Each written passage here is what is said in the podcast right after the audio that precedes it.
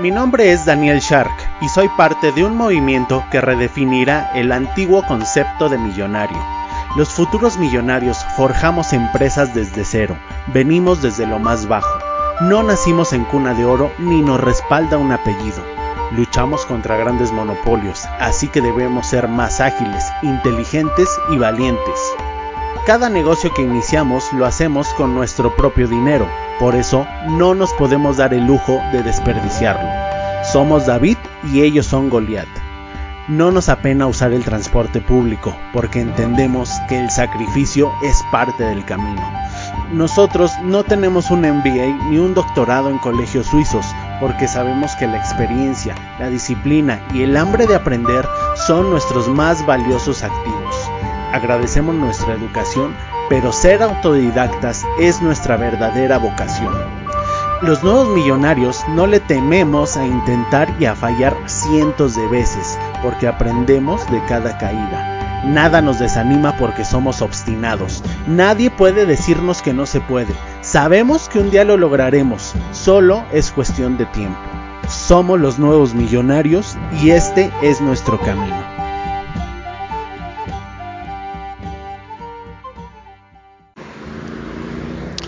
Hola, ¿cómo estás? Excelentes días, tardes o noches, dependiendo de la hora a la que me escuches.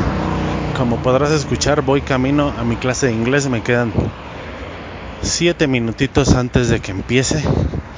Así que te voy a grabar este capítulo rapidito. Ayer te hablé acerca de la importancia de tener una visión fuerte, potente, para volverte millonario, ¿no? Pero siento que, me quedé con, con algo en el tintero. Porque a mí también me pasaba que no tenía muy claro la razón de por qué necesitaba tener una visión, ¿no?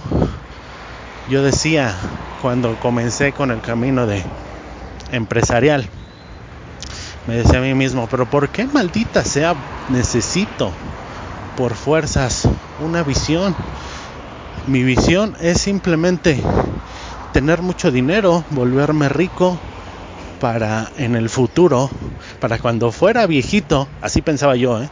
para cuando fuera viejo y quizá nadie quisiera cuidar de mí, tener el suficiente dinero para pues pagarme, no sé, un asilo o un hospital caro o algo así. Ese era mi pensamiento en ese entonces. Pero bueno, desde que tuve este coaching del que te hablé, eh, esto, esto cambió un poco.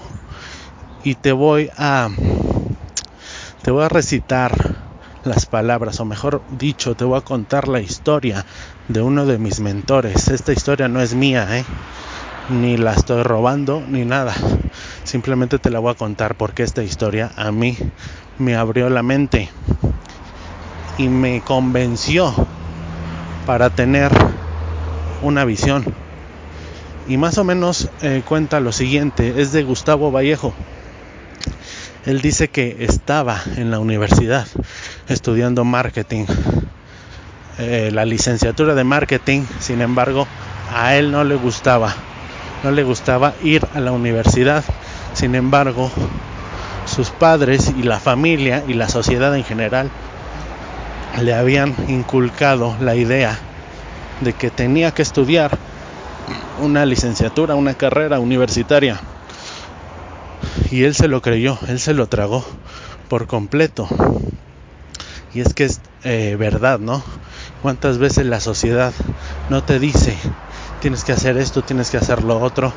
Y como él lo dice textual, la mayoría, el 99% de las personas están dormidas con los ojos abiertos. El 99% de las personas están dormidas con los ojos abiertos. ¿Y a qué me refiero con esto? Me refiero a que hacen las cosas porque deben de hacerlas, porque alguien les dijo que debían de hacerlas, sin embargo, no necesariamente las hacen porque eh, ellos quieran hacerlas y a lo mejor es tu caso, ¿no? Él pone el ejemplo de, de, la universidad. La sociedad le dijo que tenía que estudiar la universidad, que tenía que terminar una carrera y luego quizá conseguir un empleo, tener hijos, bla bla bla, etcétera. Pero cuánta gente cuánta gente sigue ese guion realmente porque no tienen un rumbo, no tienen una visión. Y tal y como dice Gustavo, a veces tener éxito es más fácil que tener una visión. Tener éxito a veces es más fácil que tener una visión. Y el claro ejemplo es, eh, un claro ejemplo es mi historia. Yo eh, hace unos años comencé mi e-commerce, me empezó a ir bien y comencé con un éxito financiero mediano eh, que no tenía previsto. Sin embargo, al día de hoy me sentía eh, vacío porque el dinero no te lo arregla todo. Mira, ¿por qué crees que artistas o gente importante, por ejemplo Britney Spears, por ejemplo este Robbie Williams, el actor que se suicidó, ¿por qué? Britney Spears no se suicidó, pero se metió en un problema de drogas y creo que está en el manicomio algo así, ¿no? O estaba, no lo sé. Pero bueno, el punto es que, ¿por qué gente que aparentemente lo tiene todo en la vida tiene que llegar a ese punto? Al punto del suicidio o al punto del manicomio. ¿Por qué? Porque actualmente, esta es mi versión, ¿eh? Actualmente la vida es tan sencilla y el éxito y las comodidades llegan tan deprisa, tan de repente, que uno se vuelve ocioso. Dice Jerry Sánchez, los tiempos difíciles crean personas fuertes, hombres fuertes. Los tiempos fáciles crean hombres y sociedades débiles. Y la verdad es que si lo comparas con el medievo o con cualquier otra época de la historia. Estamos viviendo en la época, en una era que es súper fácil vivir. Puedes estar toda tu vida viviendo una vida mediocre y siempre vas a tener comida, siempre vas a tener casa, siempre vas a tener arropo. No era como como en la edad medieval, ¿no? Que por cualquier cosa te mataban o como en la edad de las cavernas de la prehistoria, que por cualquier cosa te descuidabas un león, te podía morder y te podía amputar una pierna. Ahora ya no, ahora es muy difícil, es muy difícil que te mueras de hambre. Tú que me estás oyendo, que tienes acceso a internet y que tienes acceso a Spotify, es muy difícil que te mueras de hambre. Todavía hay gente que se muere de hambre, sí, pero estamos hablando de África, de regiones muy pobres de Asia y de Latinoamérica y no es tu caso. Con el simple hecho de estar escuchando esto y tener una conexión a internet quiere decir que estás por encima del umbral de pobreza. Entonces a lo que voy, tener una visión porque estamos muy cómodos y tener dinero no te va a resolver todos tus problemas, créeme.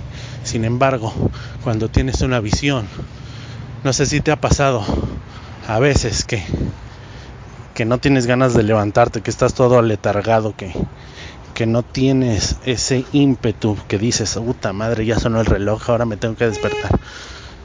Si tienes una visión, va a pasar completamente lo contrario. Va a sonar el despertador, te lo juro, va a sonar el despertador y vas a decir, por fin sonó el despertador, estaba esperando este momento. Al fin me desperté. Al fin tengo la oportunidad de levantarme otro día por la mañana y vivir la vida que yo quiero. Eso, para eso sirve una visión. Porque te da la gasolina que a veces eh, a uno le falta.